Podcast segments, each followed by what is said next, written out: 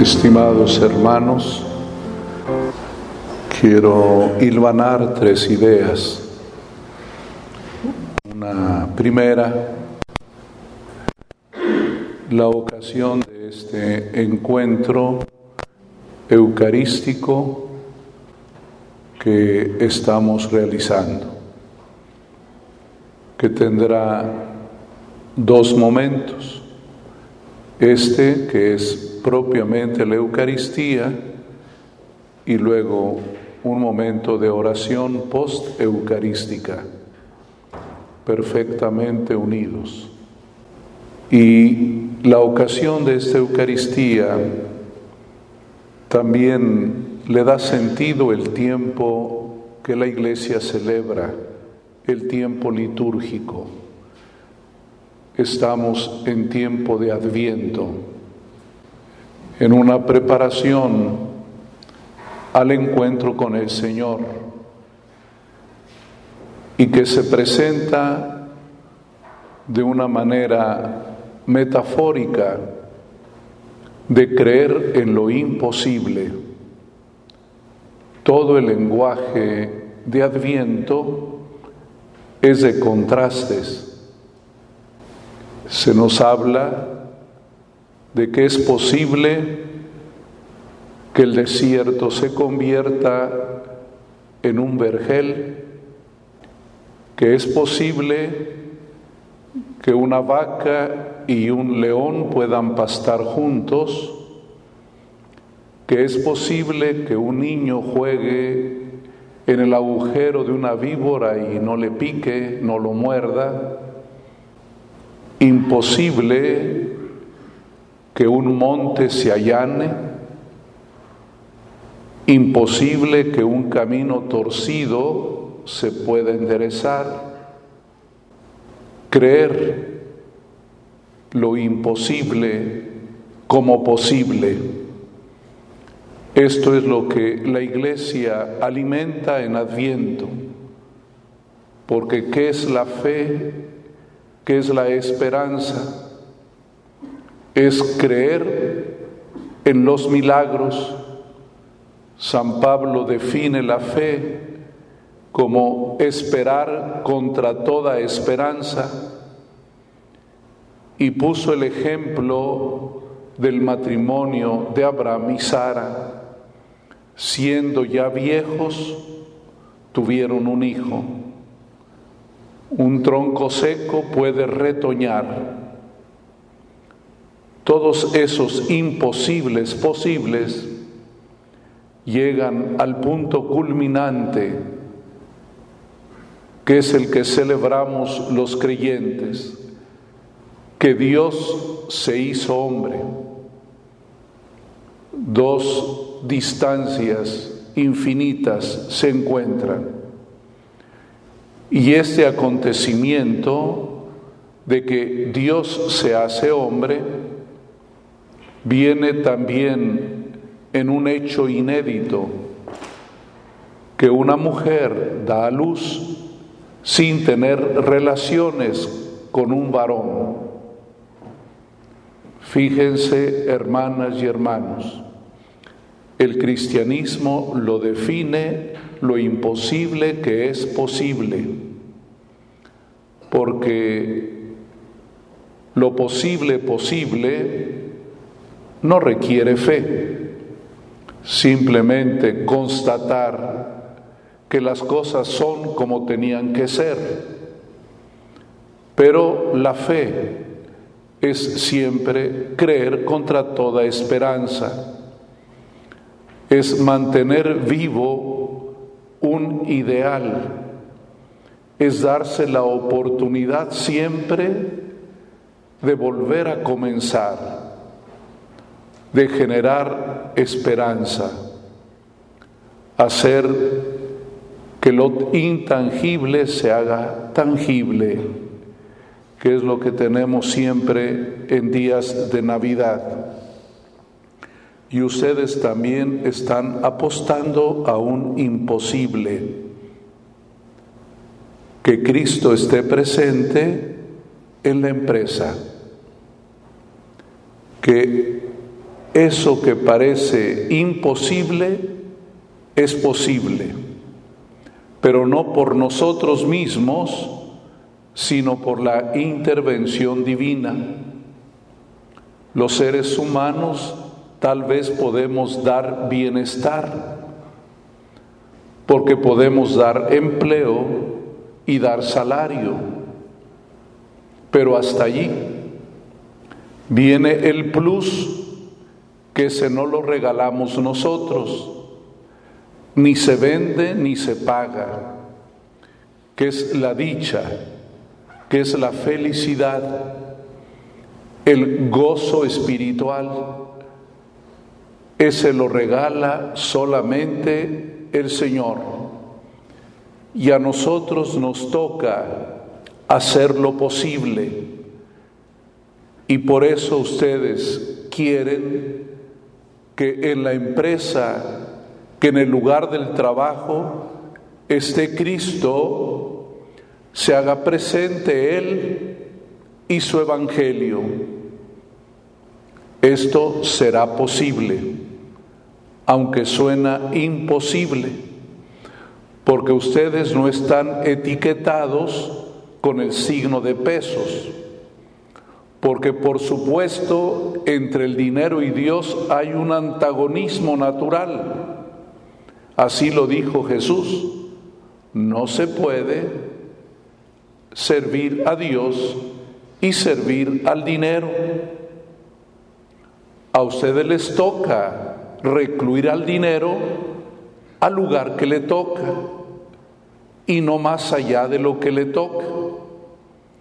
Su espacio, el dinero está en el nivel del piso, de lo terreno, pero nosotros sabemos que el ser humano no está solo a ese nivel, que está llamado a tocar el cielo, al encuentro con Dios, a levantarse, a resucitar, aspirar a las cosas de allá arriba.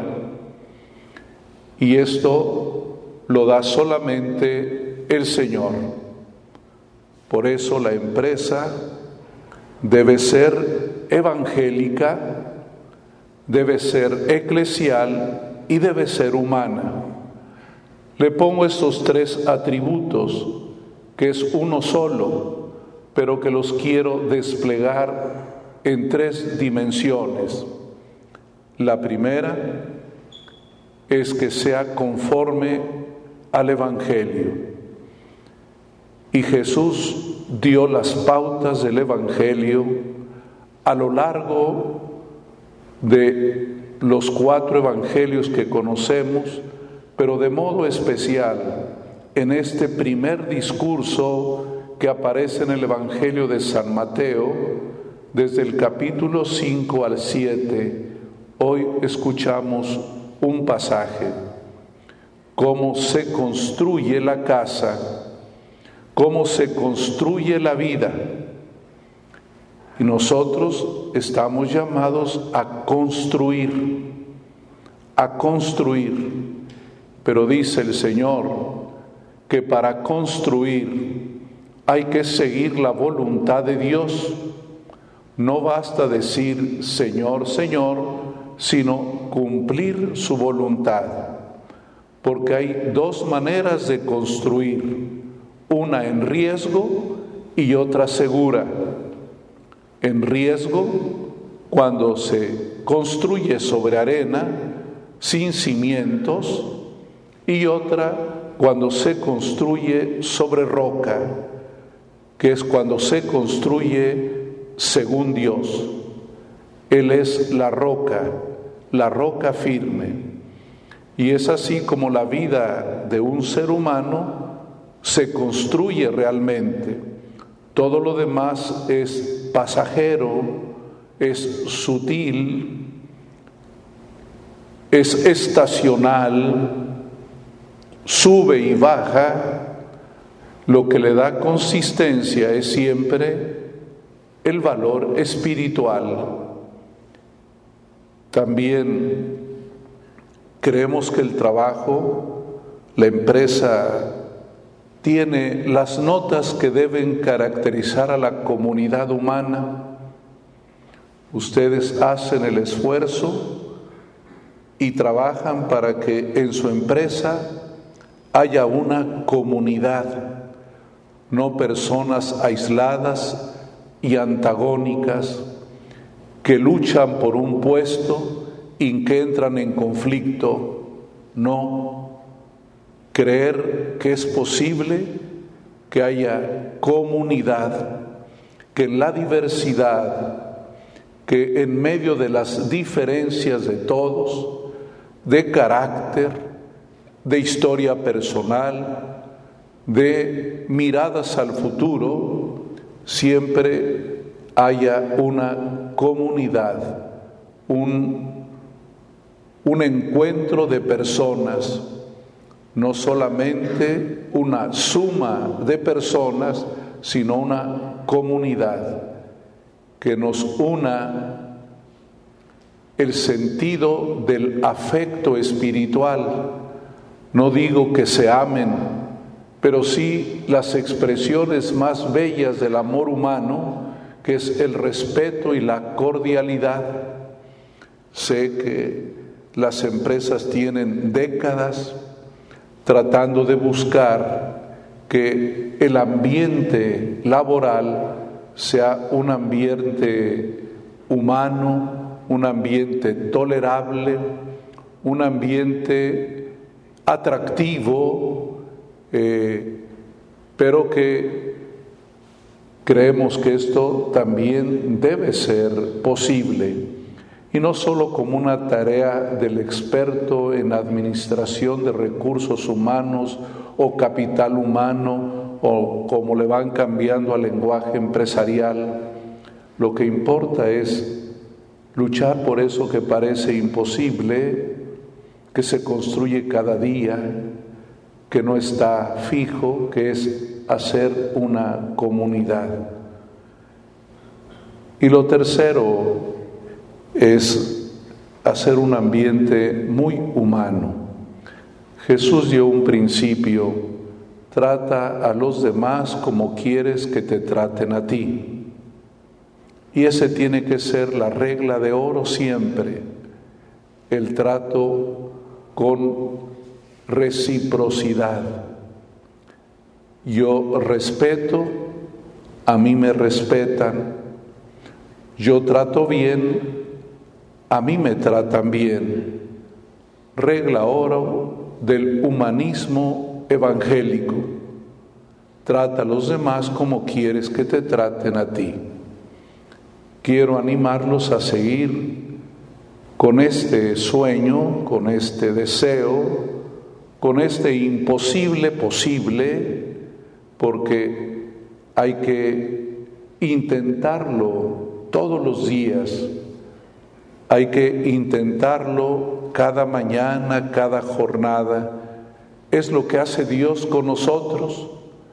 Cada día es siempre nuevo.